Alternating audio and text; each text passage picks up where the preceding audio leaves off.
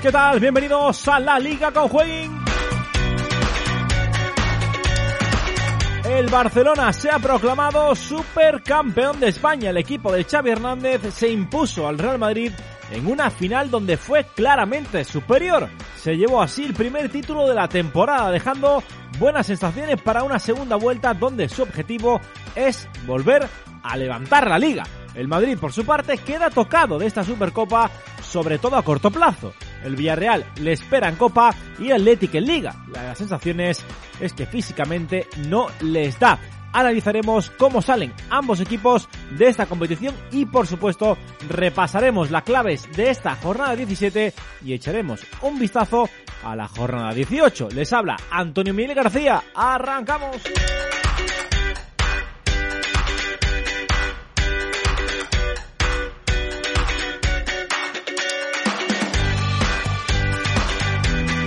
Y antes de dar paso a mi invitado, vuelve la Copa del Rey, el torneo del CAO, que vuelve esta semana. Y para que no te pierdas nada, absolutamente nada de lo que pasa en ella, te recomendamos que te descargues la aplicación de Jueguin. Podrás seguir en directo todos los partidos. Además, podrás personalizar todas tus alertas para que te avise cuando marque tu equipo favorito o para cuando le marquen a ese equipo que no te cae tan bien. ¿Que te gusta más la NBA? Pues también la tienes disponible. Esa y otras muchas de competiciones más y otros muchos deportes que le tienes que echar un vistazo. ¿Dónde? En la app de Jueguin. Descárgatela ya. Y hoy que tenemos eh, un programa por delante pues eh, bastante entretenido y ya tengo ahí al otro lado a mi compañero Javi Rando. Javi, ¿qué tal? Muy buenas. ¿Qué tal Antonio? ¿Cómo estás? Pues nada, encantado de, saborear contigo una vez más eh, una resaca. en este caso no solo de la liga de la jornada 17 sino también de la Supercopa que se disputó en la noche de ayer y que nos dejó al Barça, como tú decías, como, como justo campeón de, de, Supercopa. Y al final, como preveíamos, Javi, un enfrentamiento, un nuevo clásico en la gran final de la Supercopa. algunos le puede empezar a cansar, a otros, desde luego, eh, que estuvieron muy contentos por esa final. Creo que les ha llevado a, a los sauditas eh, cuatro años, ¿no? Conseguir esa final de clásico. O sea que de Supercopa, pero sí coincido contigo, ¿no? Eh, eh, yo creo que no tanto quizás últimamente, pero hubo una época en la que, no sé, creo que había seis clásicos al año, ¿no? Era un poco ya eh, reiterativo, pero bueno, en este caso, eh, a priori va a ser el, cuarto de esta temporada, el, bueno, sido el tercero, queda todavía el partido de, de vuelta de liga, de la segunda vuelta, y tuvimos aquel también, algo descafeinado, ¿no? Pero en pretemporada en en Estados Unidos con, con ese, bueno, ese, esa especie de, de, presentación que se hicieron los equipos allí en Estados Unidos. O sea que es el, va a haber cuatro esta temporada, en principio, salvo que haya alguna sorpresa en Copa.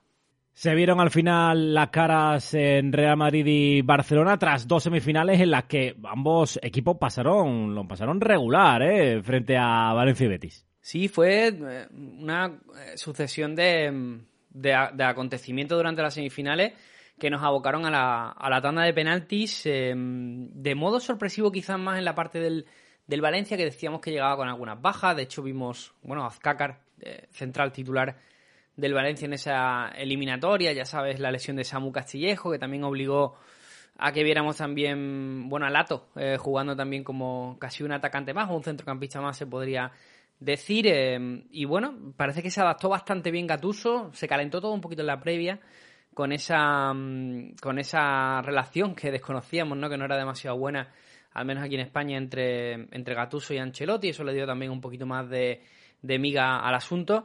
Eh, y la verdad que el Valencia compitió bastante bien hasta llevar el partido a los penaltis, donde Courtois, eh, y además según comento después, pues había estudiado bastante bien esta situación que podía pasar y, y fue, bueno, de hecho fue galardonado con el MVP del partido de forma bastante justa. Eh, nos sorprendió esas semifinales y luego llegamos todos un poco también con la sensación de que era bastante favorito el Barça para las siguientes semifinales. Y sin embargo, el Betis también estuvo en el partido, ¿no? Un gran Fekir, demostrando el nivelazo eh, que tenemos con Fekir en la liga y también un enorme Luis Enrique, ¿no? Que, no tuvo problemas eh, para irse constantemente de su par, tanto en el, en el cuando estuvo Alba como cuando estuvo Alejandro Valde pero bueno, finalmente todo se quedó en, nada con esos penaltis eh, y no hubo sorpresa ni de Betis ni de Valencia y la final fue ese, clásico donde creo que también por sensaciones, como comentamos un poco la semana pasada, llegaba un poquito mejor el Barça y luego, tras ver el partido, no es que llegara un poquito mejor, es que llegaba bastante mejor. Sí, llegaba bastante mejor para, para ese encuentro. Eh, eh, lo que viene siendo eh, para esa gran final, Javi, en la que quiero que me comentes cuáles fueron tus sensaciones, cuáles fueron tus esas primeras esos primeros minutos, esa primera parte en la que el Barça pues poco a poco fue aprovechando los errores del Madrid que se, se produjeron a lo largo de esos primeros minutos. Bueno, en líneas generales estuvo muy por encima el Barça del Real Madrid en la final. Eso explica el marcador, que es un 1-3, casi anecdótico el gol del Real Madrid prácticamente en el minuto 94. Eh, hasta antes es superioridad manifiesta del Barça tanto en juego como en sensaciones, como en intensidad, como en clarividencia. Pero como tú bien decías, al final los tres goles del Barcelona fueron eh, tres regalos del, del, Real Madrid que estuvo mal donde se presupone que un equipo de su nivel no debe estarlo, ¿no? Em, vimos a Rudiger complicarse mucho en salida de balón, cuando tenía la opción de, patear la pelota y, olvidarse del asunto, ¿no? Parece que incidieron mucho en esa salida desde atrás, donde no estuvieron eh, precisamente acertados, en esa primera jugada donde le dejaba un balón a, Camavinga muy complicado, eh, prácticamente de espaldas, pero no lo hizo solo en una ocasión, sino lo hizo en dos o tres.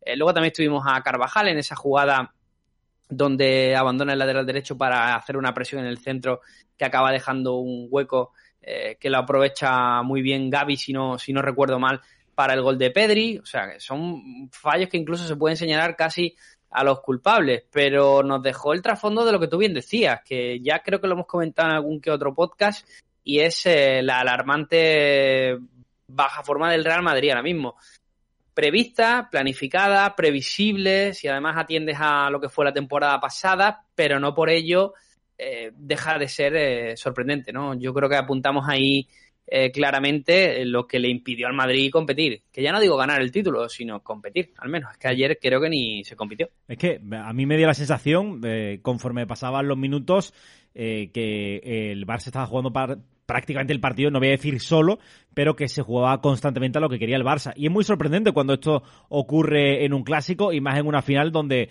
el, eh, donde la juega el, Real Madrid, que durante muchos minutos, prácticamente la totalidad del partido, yo creo que quitando los últimos minutos en los que el Barça hace ya un carrusel de cambios, donde el partido ya se forma, eh, se, va a una manera mucho más distendida de, verlo por parte de los jugadores, eh, hasta ese tercer gol, creo que el Barça tiene el partido siempre donde quiere. No me preocuparía tanto los errores defensivos que son preocupantes, la verdad, porque son errores bastante claros, que ya se vienen sumando a lo que ya vimos contra el Villarreal, en fin, eh, y, que, que, deben hacer reflexionar a la defensa, o a los defensas, mejor dicho, de, de Ancelotti, sino que eh, creo que Ancelotti no fue capaz de, cambiar el paso en ningún momento, o, el, o, los propios jugadores de, de, dar ese pasito adelante y decir, oye chicos, es verdad que estamos en una final menor, de un título menor, eh, cierto, eh,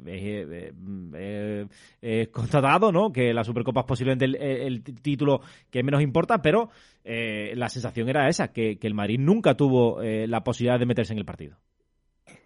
Yo no creo que sea tanto mm, una sensación mental de, de, no nos importa la Supercopa. No creo que, que vaya exactamente por los tiros. Creo que puede influir un poco. Evidentemente, no es lo mismo jugar un cruce de Liga de Campeones que jugar una Supercopa, por mucho que sea una final y por mucho que sea un clásico y eso está en la mente de todos los jugadores. Pero no creo que fuera precisamente el problema, el problema ese. Apunto sobre todo a dos circunstancias.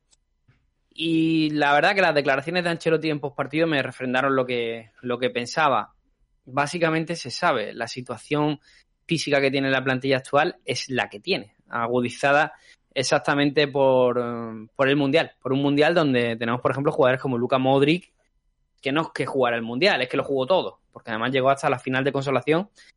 Y para más Henry, el jugador del Real Madrid también la jugó. Va fundamentalmente de tema de planificación eh, física. Los picos físicos que se conocen ahora eh, es el trabajo del Real Madrid. Ya te vengo a decir que vayas a los resultados de enero del año pasado y si recuerda, pues en cualquier podcast de jornada perfecta de la Liga con Jueguen, estaríamos abriendo el debate de ¿al Real Madrid va a tener colchón suficiente para eh, afianzar el título de Liga o se le puede escapar? ¿Por qué? Porque el Madrid metió un bajón entre enero y febrero.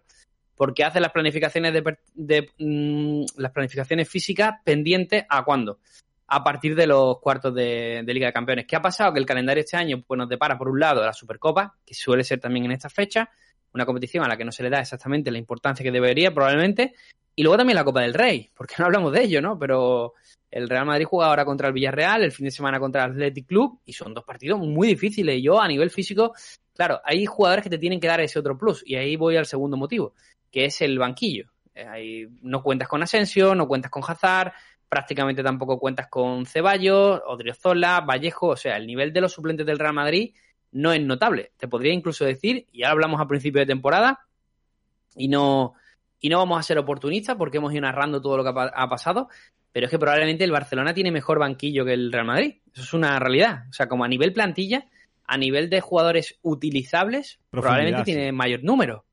Ya habría que ver si de mayor calidad, pero mayor número tiene seguro. No, eso, eso seguro. Eh, yo creo que en cuanto a banquillo el Barça tiene, tiene más. Es verdad que ya en cuanto al 11 ya ahí podemos eh, dividir bastante, ¿no?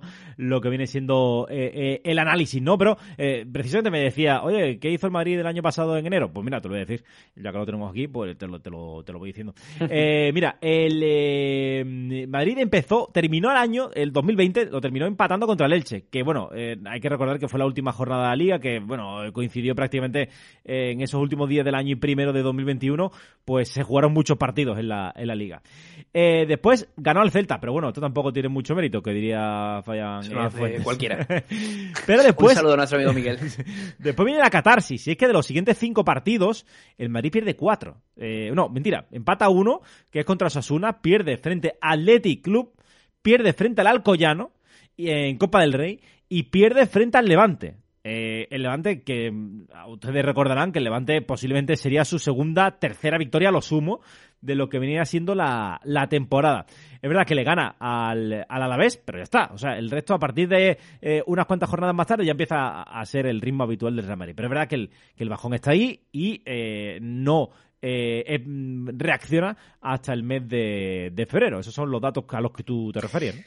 Pero es una cuestión de, planificación física. Es que no hay otra. Ese, lo hablábamos precisamente en un foro privado esta mañana y es que no hay un equipo que pueda estar bien, de, o sea, me refiero perfecto en todo de agosto a junio. Es que no se puede. O sea, es completamente imposible. De hecho, podemos atender a la situación actual del Manchester City, por ponerte un caso, que parece que ha seguido una planificación física similar a la que a por la que ha optado el Real Madrid y es el hecho de que las cargas de trabajo eh, ahora son duras para que las piernas anden ligeras a partir de cuando se juegan los títulos. El problema que tiene es, claro, que van pasando cosas de, por en medio. Eh, estamos hablando de la Supercopa de España, donde te ha, donde te ha pintado la cara el Barça. Eh, estamos hablando de la Copa del Rey, donde te puede pegar un susto importante y definitivo el Villarreal. Este año, además, hay un competidor liguero fuerte, como es el caso del Barça, con lo cual en la liga perder puntos te va a llevar a tener una situación desfavorable y luego hay que sumar el Mundial de Clubes también, ¿no? Donde vas a tener un partido creo que contra Seattle Sanders y luego previsiblemente contra Flamengo. Es otra semana también perdida, eh, entre comillas. Entonces, la situación evidentemente eh, es preocupante por el hecho de decir, oye, pues en la Copa del Rey, por cierto, un Lucas Vázquez un mes y medio de baja, ¿vale? Para, para introducir también la situación de que otro de tus banquilleros con lo que más o menos contabas tampoco puede, puede estar, ¿no? Pero tú dices, ahora en Copa del Rey voy a alinear a. Contra el Villarreal voy a poner a, Vallejo, Driozola, Ceballos, Sensio, Hazard. Pues imagínate el drama, ¿no? Eh, te puede pegar otra el, Villarreal fuerte. Sí, sí, eh, es que eh, puede ser así, pero a mí me sorprende que eh, y no, le puedo echar la culpa a Zidane, a, Zidane, a Ancelotti porque eh, la verdad es que ha pasado también con, con Zidane o con otros técnicos de, de, estos últimos años, ¿no? Eh, el, el, banquillo de Madrid siempre ha sido, quitando el año ese que, en que Zidane tenía a Morata suplente y tenía un equipazo al equipo B que se llamaba por aquel entonces, que se decía mucho... Sí, la unidad B. La unidad B y tal. lo cierto es que los jugadores como Odriozola... Eh, y compañía, o el propio Isco que ha estado tantos años en el Madrid en ostracismo, no sé si eh, han estado infrautilizados o, prácticamente no se les ha dado bola y, y ahora Ancelotti se encuentra en una situación complicada porque, decíamos, viene ahora el Villarreal, pero es que el fin de semana viene el Athletic y el Barça no tiene pinta de que no creo que vayas a arrasar la liga ni mucho menos, pero creo que mm, si la Champions va a centrarlo bastante el tiro. Eh, veo difícil eh, cómo se le está poniendo la, la, cosa al Madrid, por lo menos en la competición doméstica. Sí, enero y febrero ya te digo que va a ser meses terribles, como hemos analizado. Y bueno, sobre si estos jugadores más merecen más menos minutos, yo los veo habitualmente y a mí no hay ningún jugador que descaradamente me haya dicho, oye, no entiendo por qué no se cuenta más con él. Hablo de Mariano, hablo de Ceballos, hablo de, de Hazard, por poner tres casos, pero bueno, los hay más y no hay ninguno que yo diga, ay, qué, injusto se está haciendo con, con este jugador, ¿no? Eh, a partir de ahí, yo creo que lo que hay en el Real Madrid a, a, nivel planificación de fichajes es un miedo tremendo a encontrarte otra vez con un fichaje realizado mal y pronto, tipo Mariano, al que te tengas que comer durante cuatro o cinco temporadas. Yo creo que fundamentalmente el Real Madrid no se ha reforzado con, con una clase media, se podría decir, por eso, porque los casos que tenemos en plantillas actuales evidencian que hay un riesgo y yo creo que se ha convertido en un temor equivocarse con ese tipo de, de, de contrataciones. Sí, no, me parece buena estrategia, ¿no? Porque creo que al Barça le ha pasado justo todo lo contrario, ¿no? En ese, esos jugadores de rango medio los ha sobrepagado y, y se los ha comido muchos con, eh, con papas durante muchos años. Pero bueno, más allá del Madrid, el que salió reforzado en principio es el eh, conjunto azulgrana que, eh, bueno, pues eh, primer título de la Xavi, creo que hacía que no ganaba un título al Barça eh, bastante tiempo, por lo menos a mi memoria a corto plazo. Me parece que la Copa del Rey de hace tres años con Messi, ¿puede ser? Puede ser, yo la verdad es que no, he mirado el dato, eh, pero tienen que hacer ya algo de algo de tiempo. Y bueno, eh, tampoco es que el Barça haya arrollado en esta Supercopa, eh, sobre todo por esas semifinales, pero sale con la moral reforzada y con el paso al frente de algunos jugadores que les hacía les hacía falta que lo hicieran. Moral muy reforzada, eh, diría yo, sobre todo con dos nombres, Pedri y Gaby, que para mí fueron los mejores jugadores de la final, concretamente Gaby, creo que hizo un partidazo, la verdad, descomunal. Al final le sienta muy bien a este Barça, fíjate que romper un poco el esquema, ese mítico 4-3-3 del Barça, que tanto les ha gustado y que tanto les sí. ha funcionado a lo largo de los años, es romperlo un poco con la presencia de Frenkie de Joy Busquets, pero igual Busquets necesita ahora ese tipo de acompañamiento. Y eso también te libera jugadores arriba. Vimos que tanto Gaby como Pedri se fueron intercambiando ese rol de falso extremo izquierdo para tener esa llegada en la banda de Carvajal que tanto daño hizo. Eh, estuvo impresionante también Araujo atrás, eh, jugando a un gran nivel, eh, midiendo su intensidad lo suficiente para no ser eh, castigado, pero lo justo para impedir que Vinicius campara sus anchas. estuvo bien también Kunde, Christensen me gusta mucho, ya lo he dicho, que, que, que le da mucha salida de balón al equipo e incluso en pequeños momentos, porque el Real Madrid no llegó demasiado, pero en pequeños momentos donde hubo alguna, también vimos que Ter Stegen está en un momento de forma ahora mismo impecable.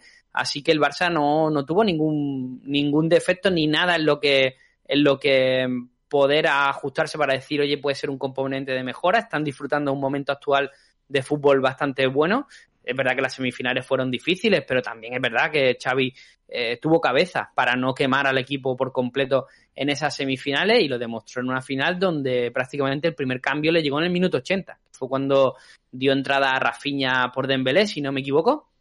Me parece que fue el cambio y luego ya se produjeron las entradas de Kessi o de Ansu Fati por citar algunos ejemplos, pero eso habla de que, de que el Barça se tomó el partido como una final que es lo que debe ser. Sí, a mí me sorprendió particularmente que Ansu Fati eh, no jugara más minutos en la final, aunque hay que decir que, como comentábamos, que la verdad es que el Barça eh, rindió un gran nivel durante, durante la final. Y lo que tú decías, coincido totalmente en que ese sistema, ese nuevo sistema en el que Busquets está más, más arropado con eh, De Jong y sobre todo, que creo que fue la gran diferencia, que Pedri y Gaby estaban mucho más sueltos, no tenían que estar mm. tanto, tan, pen, tanto pendientes a, su, a sus espaldas y estaban mucho más liberados. Eh, se intercambiaban a la hora de bajar, eh, se intercambiaban también a la hora de subir y no sé, creo que ahí eh, el esquema de, de Xavi ganó muchos, muchos enteros. Vamos a ver si lo va repitiendo, que yo creo que sí, aunque Xavi ha demostrado que suele cambiar bastante de partido a partido, pero creo que el 11 titular más fijo y el que va a poner en los momentos calientes va a ser,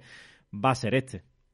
Sí, porque le hace estar seguro. Creo que con respecto a todas la, las piezas que pone en el, en el tapete y sobre todo él, la protección de Busquets, que hay que decir que, hizo un gran partido. O sea, Busquets fue probablemente uno de los mejores jugadores del encuentro. Es que me, es que incluso difícil eh, citar eh, quién fue mejor o quién fue peor, porque realmente rindieron todos a un gran nivel. Eh, quizás estuvo algo, algo más desaparecido, entre comillas, de Embelé, por, por, por decir algo, pero el resto del equipo rayó a un nivel espectacular. Para mí la clave fue el centro del campo, sobre todo. Eh, Frenkie de Jong, Busquets, Gaby y Pedri. Y me gustó también el hecho, además que cuentas con Gaby, ¿no? Que sabes que la presión alta te ayuda mucho, que favorece a la pérdida de balón del, del rival. Y creo que al final este sistema, aunque sea prescindir de un atacante, que suena algo feo, ¿no? En un equipo tan ofensivo como el Barça, pero realmente estás eh, priorizando el control del partido y como vimos el otro día, pues si te sale de esa manera, eh, lo tienes todo ganado. Sí. Eh, Gaby es un bicho, ¿eh? O sea. Sí. Yo, eh, más allá de que a mí lo que me gusta de Gaby no es que sea bueno, tenga calidad o no tenga calidad, que creo que no es el jugador que tenga más calidad de la liga, ¿no? Ni mucho menos pero mm, no sé, es un, o sea, entiende el fútbol como un, como un viejo joven, es un viejo joven, realmente es un viejo joven, entiende el fútbol a la antigua usanza y eso es lo que me, lo que más me gusta de, me gusta de Un chascarrillo, el otro día me gané un premio importante en Sorar, en la competición sub-23 y me tocó la carta de Gaby. Ojo. Así que, sí, sí, sí. Pegando palmas con las orejas, ¿no? Eh, estaba bastante bien valorada, son, me parece que son 150 euros de, de valor. Yo creo eh, que puede llegar a valer más, la verdad. Sí, eh, por ponerte un caso, a lo mejor Musiala cuesta alrededor de 500 euros, por ponerte un caso. Bellingham debe costar más y, Pedri anda también por ahí, por, por, lo de, por el valor de Musiala.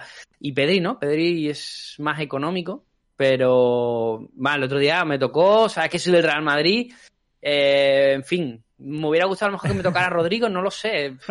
Sí, probablemente, ¿no? Pero bueno, me tocó Gaby y, como en el fantasy no hay que tener corazón, pues, pues tan contento, la verdad. Perfecto. Eh, bueno, pues una vez analizado lo que viene siendo la Supercopa, vamos a ver qué es lo que ha ocurrido en el resto de partidos, pero en este caso de la liga.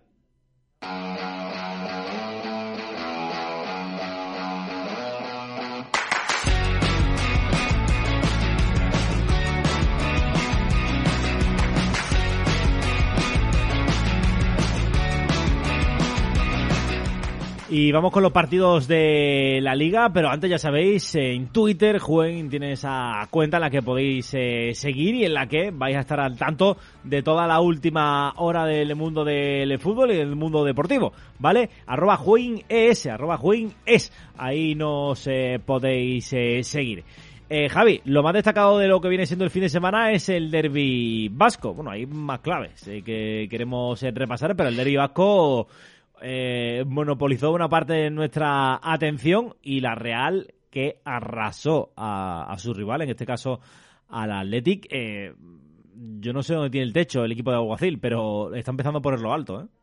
Venimos de un fin de semana duro para el aficionado del Real Madrid y nos vamos a un fin de semana duro para el aficionado del Athletic Club, porque el partido que hizo la Real Sociedad fue espectacular. O sea, es que yo diría que a nivel también de baile, como el que, como el que hizo el Barça en la final de Supercopa.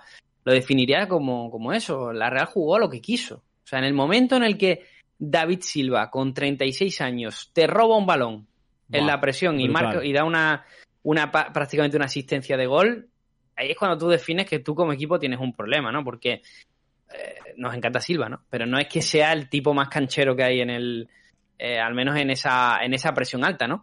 Pero la Real Sociedad está súper metida y confiaba mucho en su juego. Y encontramos mejores versiones tanto de Silva como de Cubo, que hay que empezar a hablar del debate si el cubismo ha vuelto o no. Ha vuelto. Es un debate que, está sobre la mesa, ¿no?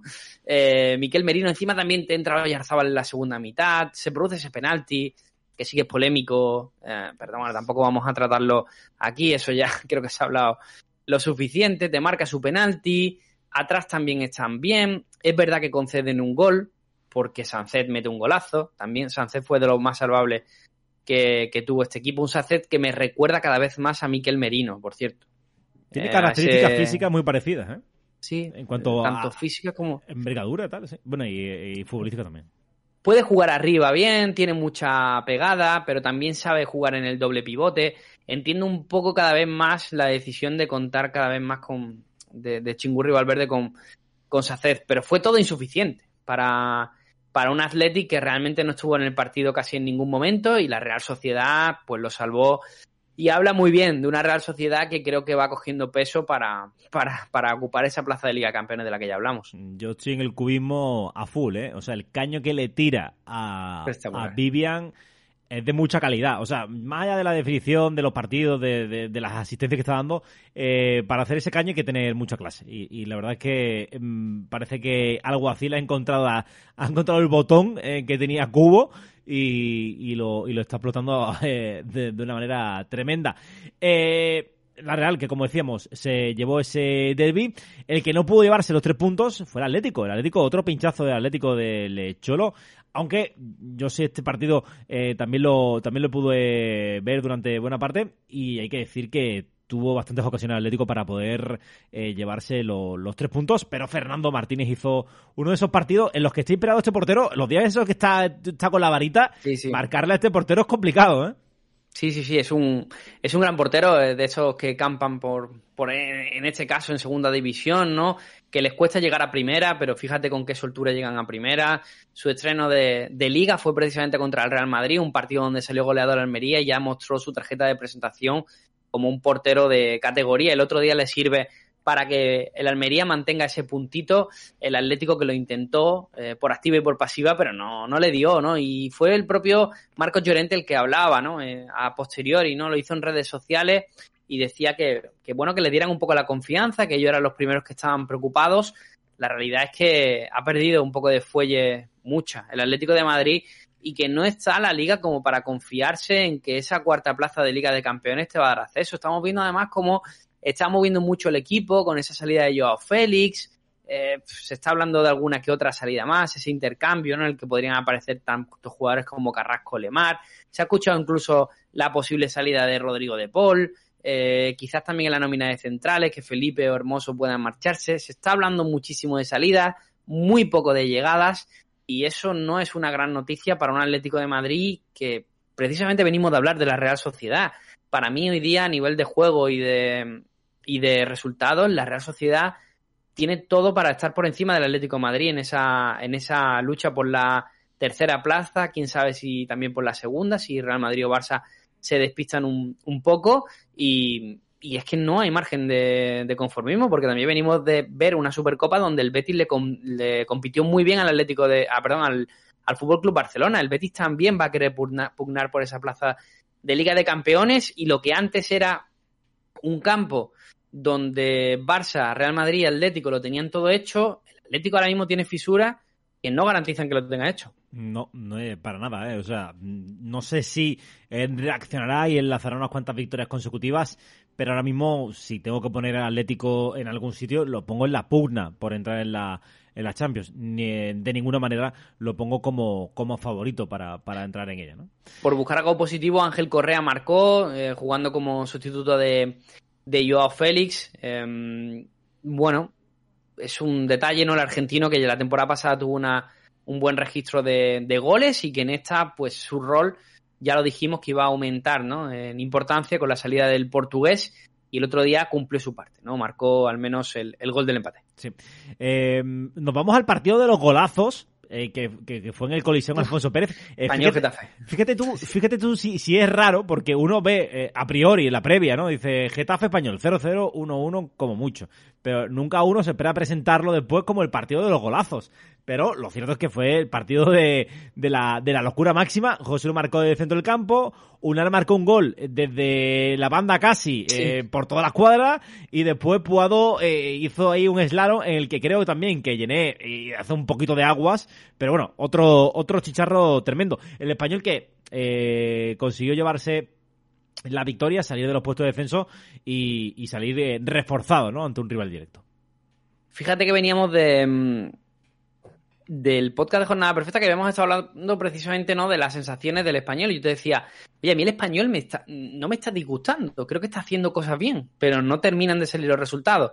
Bueno, pues en esta sí que lo consiguieron, en un feudo que no es fácil como es el Coliseum, porque el Getafe en casa está defendiendo bastante bien eh, su situación y es donde está sacando más puntos. Y yo ese partido no lo, no lo vi en directo, y cuando vi el gol de José Lu me pareció una auténtica locura. O sea, es que está en un... Pero habla muy bien del, nivel de confianza que tiene ahora mismo Eh, José Lu, que está siendo uno de los máximos goleadores de, de la liga. Claro, era un delantero que tú lo veías que marcaba goles en el Alavés y tú decías, bueno, este hombre en el español, que es un equipo que en teoría tiene que proponer otra cosa o tiene un potencial mayor que el del Alavés, porque a nivel histórico así ha sido, tiene que irle mejor, pero tampoco esperábamos la verdad esta situación, que ya a falta de varios partidos para que termine la primera vuelta, que ya haya superado los dobles dígitos de goles me parece tremendo, ¿no? Y el gol que marca el otro día es un gol de, una confianza extrema. Y le da la réplica a Enesunal, que, que también, si te acuerdas, lo dijo en la previa, pero dije, ya le toca a Enesunal marcar. Pero tampoco pensaba que iba a marcar este golazo. Llevaba dos jornadas consecutivas sin marcar. Una cosa muy graciosa, el tema de estadística, que esto le gusta mucho a la gente en Fantasy, es que a Portu le dieron la asistencia del gol de Unal. Que, creo que le da un pase, ¿no? Ah, sí, sí. claro, le da un pase, ya Unal pues se recoloca y mete ese golazo casi desde su casa y le dan la, le dan la asistencia. Me pareció un hecho bastante, bastante curioso. Golazo de, de Enes Unal. Eh, y bueno, el Getafe que no, que no pudo sacar el partido ante un rival que era de su liga, el español que coge un poquito de oxígeno y creo que el español debe de crecer en las próximas, en las próximas jornadas porque solo José Lujoro y también si le sumas a un Darder que está increíble, pues, pues va con, tiene mucho que ofrecer todavía. Sí. Eh, para mí, lo, eh, coincido contigo, contigo en el análisis. Creo que el español durante el largo, a lo largo de la, de la temporada ha tenido eh, el problema de la portería que le ha pasado bastante factura y también mala suerte. creo que debería estar un poquito más, más arriba. Pasa lo mismo con José Lu. Lo, que le ha pasado a Portu con Géneres Unal, esa asistencia, a José Lu le dieron la, asistencia Pugado, que bueno, le dio el pase, pero bueno, el, que se lo guisó y se lo comió fue el propio, el propio Pugado. Girona-Sevilla. Eh, Javi, yo no sé quién va a bajar, pero eh, me estoy empezando a preocupar de que, porque llevamos ya semanas, yo lo llevo diciendo incluso unos cuantos meses, antes del parón lo dije y Fabián se me echó encima, tal. Eh, yo pensaba que ya para estas alturas debería estar fuera de los descensos, pero es que como gana el Cádiz o puntúe hoy frente al Elche, cosas que tampoco es una locura. No. El Sevilla es probable que el Cádiz se lleve la historia, claro. El Sevilla es penúltimo y además lo voy a decir claro, por méritos propios, porque el gol que encaja al final eh, de la remontada, el gol de Jan Herrera, que le da los tres puntos al Girona, es de. es risible. O sea, se ponen ahí a pasársela eh, Gudel, eh, Bono, eh, Nianzú. Fue Nianzú. Y. Catarsis. A ver, yo fíjate que cuando comenzó el partido, marcó Nianzú, pensé, digo, hay que ver que en la previa del viernes dije que, no confiaba en Nianzú. Le di, de hecho, mi lo que, le, lo que yo le llamo el lastre en, el, en la previa, que es como en plan, oye, este jugador no era Lindney, ¿no? Y dije, hay que ver que le di el lastre a Nianzú, pero ha marcado y yo pensaba, pero sigo pensando lo mismo. Mm, y, no tarda, no, o sea, no tuve ni que esperar a otra jornada o a otro mes para comprobarlo, sino que en el propio partido vimos a un Nianzú terrible, ¿no? Eh, primero porque su entrenador, San Paoli, le pide que haga algo que probablemente no sabe hacer, que es sacar la pelota de esa manera. Sacar la pelota con un gran riesgo. Ah, venimos precisamente del principio del episodio donde hemos hablado de Rudiger, ¿no? Y, las complicaciones que tuvo el otro día contra el Barcelona. Pues prácticamente le pasó lo mismo a Nianzú. Lo que pasa es que Nianzú el problema es que ya es reincidente, ¿no? Entonces, no sé cómo no aprenden de esta situación. Un partido donde además me sorprendió mucho que sacaran a Fernando del campo. Que si bien Fernando no hizo un partidazo, ¿vale? Pero yo si tengo que tener un jugador que me saque la pelota atrás, entre Nianzú y Fernando me quedo con Fernando. Probablemente si Fernando llega a estar en el campo no pasa el, lo que le pasó al, al, al Sevilla en el gol de, de Yangel Herrera. Porque probablemente Fernando, el brasileño, por experiencia y por condiciones, está mucho más preparado para hacer lo que le pide su entrenador que no Nianzú. Así que me sorprende que sigan cometiendo ese error con el central francés, que tampoco es una cuestión, no es una cuestión de, eximir al resto y simplemente de culpabilizar y de señalar a Nianzú, pero es que son ya varias las que, ha, las que nos ha generado este jugador y, aquí se cumple. Te hablé también, si recuerdas en el episodio anterior, de, de que el Sevilla, pese a que había sacado los puntos en la anterior jornada, no me daba tantas buenas vibraciones como el juego que sí le había visto el español y en este se volvió a cumplir. Y el Girona, fíjate que es un equipo que no me termina de seducir, me gustaba un poquito más en otro tramo de, temporada, al principio sobre todo cuando jugaba al 5-3-2, me, me, me, cuadraba un poquito más a 5-4-1. Em, y ahora, sí, fíjate, ha cambiado el sistema, no, para mí no está brillando tanto en juego, pero está sacando puntos. que al final lo que se le pide a un entrenador, ¿no? Así que bien por Mitchell en ese lado, quizás ha dejado un poco atrás el infulismo de decir, oye, queremos jugar de tal o cual manera, queremos proponer de tal o cual manera, y ha adaptado su once a un equipo que le permite sacar puntos que dentro de lo que es el Girona, pues lo necesita. Y por cierto, quiero volver a, destacar a Ley García, que creo que le puntuaron fatal en picas, le dieron solo una pica, y volvió a hacer un, un partidazo, es un jugador muy notable. Ha sonado para irse a China yo no lo veo, la verdad, Alex García en China, pero bueno, aquí lo dejo, ¿eh? Esperemos que no, esperemos que no, porque sería perder un jugador que, que, a mí me encanta ver. O sea, me parece un jugador, es lo que te, te lo dije, no sé cuándo, pero me recordaba mucho duda. Un jugador que, que, sabe lo que tiene que hacer casi en cada momento durante, durante el terreno de juego, ¿no? Eh, el calendario de Sevilla, eh, ojo que tiene dos partidos ahora en el que se va a jugar los cuartos y que debería servirle para sacar la cabeza, aunque aún ganándonos seguirá estando abajo, ¿eh? que es Sevilla-Cádiz y Sevilla-Elche. El del Elche lo doy por más o menos hecho, pero el del Cádiz va a ser duro, duro, ¿eh? No lo veo yo ese partido tan resuelto para el Sevilla. Y como no empieza a ganar este tipo de partidos, eh, cuidado, cuidado, porque encima tiene Europa League, en fin. a ver, el... Es que claro, el problema en Sevilla es que no tenemos un, jugador, dos, tres jugadores que nos den garantías. O sea, vemos un Rakitic que sí, que el otro día, bueno, pues no hace mal partido, le da para asistir a Nianzú en el, en el gol que consigue el francés, pero Jordán no estuvo, Gudel puede ser de lo más destacado, Fernando, pero falta un poco ahí de, resolución arriba, ¿no? Depende de ciertos momentos de, de Oliver Torres, si Oliver Torres no está fino, depende de la Mela, la Mela está, se pasa entre enfermería o banquillo bastante tiempo, luego juega así, mete un gol puntual, pero en ocasiones ni sirve para, para llevarse la victoria. Yo eh, hoy lo hablaban, ¿no? De San Paoli, ¿no? Justo antes de empezar a grabar tú y yo, ¿no? Que decías que, había pegado una rajada a San Paoli, ¿no? Porque yo creo que a este equipo le habían prometido un 9. Yo creo que fundamentalmente lo necesita como agua de mayo. Es un 9 que, que genere, que genere. ¿Qué sería, por ejemplo, José Lu ahora mismo en el Sevilla? Pues bueno, pues, titularísimo y indispensable. Es que a mí, es que eh, el Sevilla eh, hace dos temporadas, Oliver Torres no jugaba nada, prácticamente nada. Y ahora mismo eh, tú decías, no, eh, es que Oliver Torres, es que Oliver Torres tiene que tirar de un Sevilla que hace dos temporadas no, ese jugador no, no jugaba, ¿no? Pues... Gudel era jugador número 22 de la plantilla, o 23, Es que Gudel y, Oliver Torres fueron los elegidos, creo, por, para no jugar las Champions. Sí, es que... no estaban inscritos, ¿no? Creo. Pues no estaban inscritos para, para Champions, así que tiene, tiene tela. Bueno, por rescatar algo positivo, a mí Loic Badé no me disgustó. Por rescatar algo, algo positivo. Lo vi con bastante más cabeza que, que Nianzú.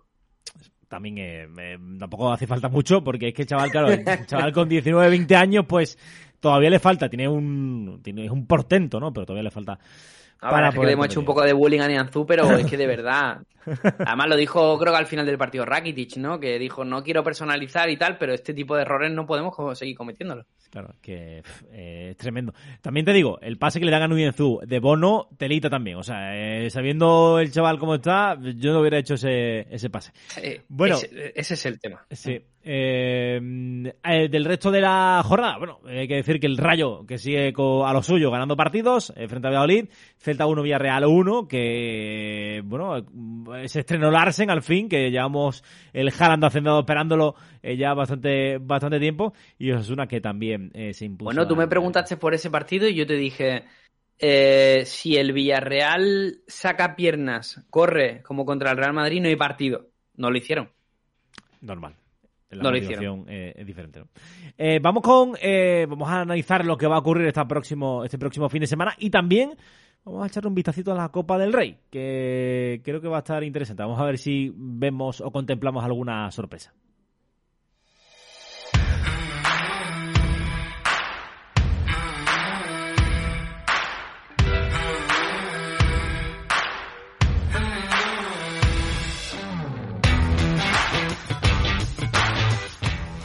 Mira, Javi, te voy a dar lo que son los enfrentamientos de octavo de final de la Copa del Rey. Y quiero que me digas. El favorito. Las posibles sorpresas. O sea, las posibles catarsis que haya en esta ronda de octavo. Yo te voy a decir la mía. Real Sociedad Mallorca, encuentro de primera. A la vez, Sevilla, Sporting Valencia, Athletic Español, Levante Atlético, Betis Osasuna, Ceuta Barcelona, en esta seguro que me la das de sorpresa, y el Villarreal Real Madrid. ¿Cuál crees que pueden ser las sorpresas? Porque yo hay una que tengo meridianamente clara, ¿eh? Creo que el Alavés le moja la patita al Sevilla. Porque es que veo al Sevilla que tiene que centrarse en lo que tiene que centrarse y el Alavés está muy bien en segunda.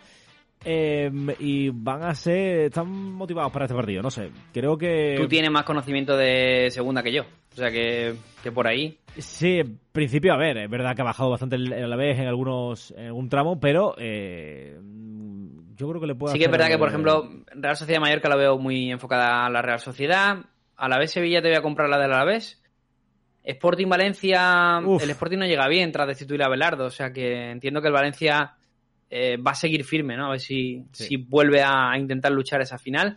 Atlético Español me parece que también está bastante abierta, ¿eh? Porque en principio diría el Athletic, diría el Athletic, Levante Atlético, hombre, el Atlético tiene que pasar, sus opciones de ganar título este año pasan por la Copa del Rey, entiendo que que irán a muerte ahí. Betis Osasuna Betis, Ceuta Barça Barça y en Villarreal Real Madrid, sinceramente le doy favorito al Villarreal. Lo digo sinceramente. Vale. Eh, bueno, pues esas son las posibles. Esos son los enfrentamientos, ¿vale? Va a empezar desde el martes. O sea, mi sorpresa sería que pasa el Villarreal contra el Real Madrid. vale. Eh, yo, mi sorpresa es el Alavés Sevilla. Creo que el Alavés se va, le va a mojar. El Sporting es verdad que eh, con, la marcha de Velarde y tal, creo que lo veo un poquito más, un poquito más complicado. Eh, vamos con lo que viene siendo la, jornada, la próxima jornada en la que tenemos mm, pues también enfrentamientos interesantes. Tenemos el partido de la jornada va a ser Atlético de Madrid, el conjunto blanco que visitará a Noé, a Noé te voy a decir, San Mamés para enfrentarse al eh, conjunto Valverde. Lo decíamos, nada, en uno de estos bloques que tanto Atlético como Real Madrid eh, pues no llegan en sus eh, mejores momentos. ¿Cómo ves este partido? ¿Crees que puede seguir prolongando esta mala racha, supongo, que el conjunto de, Ancelotti, por lo que me vienes contando? Lo que pasa es que, claro, que el rival que tenemos enfrente tampoco llega en un buen momento. lo que pasa es que hablamos de lo mismo que el otro día contra, con el Villarreal. Estos partidos, y más en casa, el Atleti siempre ha priorizado mucho los partidos contra el Real Madrid y más en San Mamés, ¿no? Donde eh, sacan esa garra de histórico y dicen, esta es mi casa, aquí soy el favorito, aquí se me respeta, ¿no? Y los últimos enfrentamientos del Real Madrid en, San Mamés no han sido nada buenos, ¿no? En cuanto a resultados para el conjunto de Ancelotti, que como decimos no llegan en su mejor momento y además llegan pendientes de la situación médica de Alaba y Chuamení, ¿no? De los cuales no ha habido noticias porque ni siquiera estaban con el grupo y de los cuales esperamos entre el lunes y el martes, entre, entre martes y miércoles, perdón, tener algo más de información con motivo de esa convocatoria para Copa del Rey para ir a visitar al Villarreal. Sinceramente me parece también un, un duelo muy abierto y habiendo un partido de Copa del Rey entre, eh, para ambos lo veo complicado. Sí que creo que el Athletic en Copa eh, va a priorizar eh, rotar porque se enfrenta al español. Va a poder poner a Zárraga, a Servilla Libre, em, a Valenciaga, a Leque, va a poder hacer todo ese tipo de cambios, incluso a los Muniain y Berenguer, que ahora no son titulares y pueden tener su lugar en Copa. Con ese equipo puedes pasar ante el español, que supongo que hará un poco más de lo mismo porque tiene ahora problemas bastante mayores que la Copa del Rey. Y sin embargo, creo que el Real Madrid, por rival, te obliga a meter un 11 bastante competitivo contra el Villarreal y te obliga también a no llegar en las mejores condiciones al partido contra el, contra la Atlética. Así que lo veo un duelo muy abierto, la verdad. Creo que va a ser un partido bonito. Yo creo que también, creo que va a ser bastante abierto en el que eh, quizás no son los dos equipos que estén más en forma ahora mismo, pero mm, creo que puede estar bastante interesante el, choque.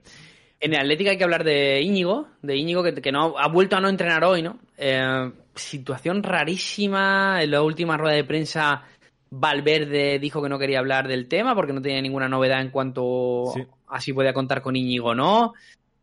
Han dicho que es una fácil de implantar. Yo pienso que es el tema del contrato. La verdad, me voy a mojar, lo voy a decir claramente. Yo creo que es el tema de la renovación. Me da a mí la sensación de que Íñigo Martínez no está muy por la labor de renovar y no sé si hay un motivo de depresión. No, no lo sé, la verdad. Y con la sanción de Geray, que parece que el Athletic la va a recurrir, eh, todo pinta que de momento sería Aitor Paredes el central titular para ese partido. Pero, eh, Javi, me extraña muchísimo que, que aun yéndose al Barça, eh, me extraña mucho esta decisión, ¿no? Si fuera así, ¿eh? ¿Vale? Estamos jugando a, a, una, a una hipótesis.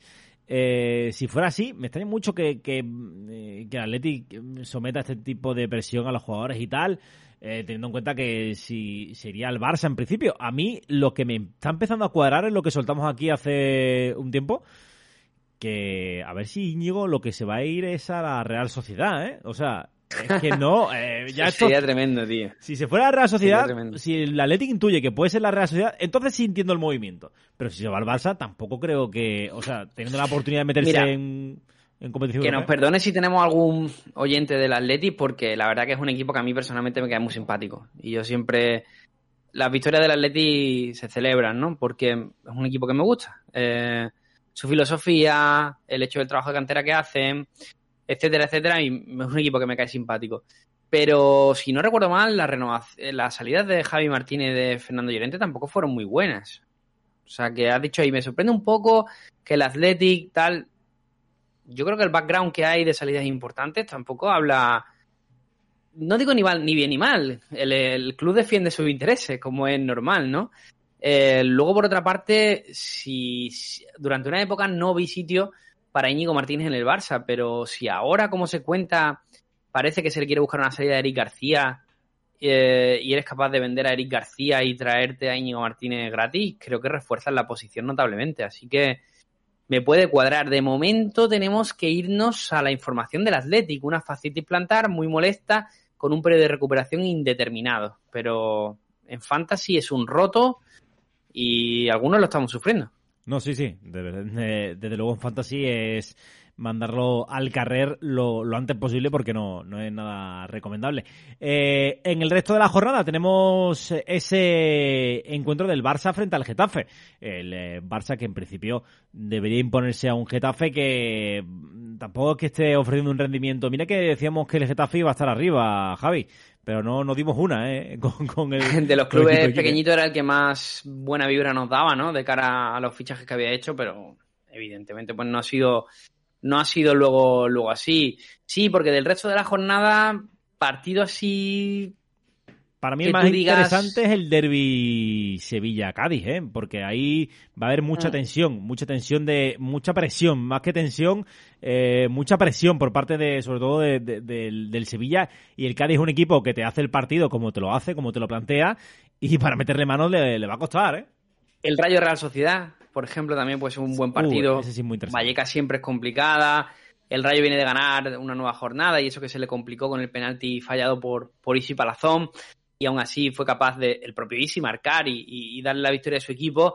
Y yo creo que al Rayo le ponen recibir a este tipo de equipos. Ya lo vimos contra el Real Madrid, como dieron también el 150 eh, por ciento, hicieron un partidazo en Vallecas, campo pequeñito, campos que ellos conocen muy bien, campo donde, donde bueno, eh, muchas veces a un equipo se le puede hacer un poquito sorprendente, ¿no? Tanto las dimensiones como la presión que mete el público y la Real está ante ver, ¿no? Si, si está para eso que todos creemos o le puede venir un poquito de vértigo, ¿no? En ese partido contra el Rayo. Sería otro de los partidos que puedo destacar. Sí, porque mm, el Rayo no se, lo, no se lo puso nada fácil al Betis, que se llevó los tres puntos, no voy a decir de milagro, pero eh, bueno, pues con bastante acierto en las dos en las dos áreas y para ganar al Rayo en estos momentos hay que tener acierto y, y, y- y hilar muy fino, ¿eh? no lo va a tener nada nada fácil eh, la, la Real Sociedad.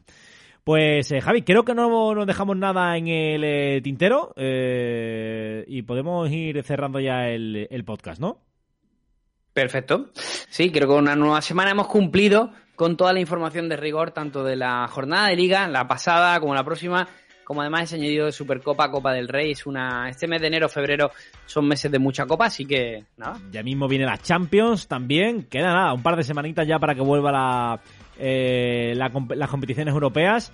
Y esto se pone ya en la recta final, ¿eh? O sea, eh, eh, está en nada, en, en dos semanitas ya tenemos eh, la mitad de la temporada lista para afrontar la, la segunda. ¿no? Eso digo yo, que parece que llevamos tal, pero todavía no, no hemos llegado al final de la primera vuelta. Sí, sí, exactamente. O sea, nos quedan Increíble, todavía ¿no? dos jornadas para llegar a, a la mitad de la primera de la primera vuelta, pero ya es ritmo de crucero, ¿eh? ya vamos a tope hasta, Nada, hasta final. Se viene un 2023 brutal de Sillon Ball, por lo menos Sí, hasta junio. Totalmente. Pues nada, chicos, eh, nos escuchamos ya la próxima semana, como eh, siempre, todos los eh, lunes en Twitch en directo a las 6 de la tarde y también en formato podcast que nos podéis escuchar en las distintas plataformas de audio. Un saludo, Javi, nos escuchamos. Un abrazo. Un abrazo, Antonio. Chao, chao. Adiós, adiós. Adiós.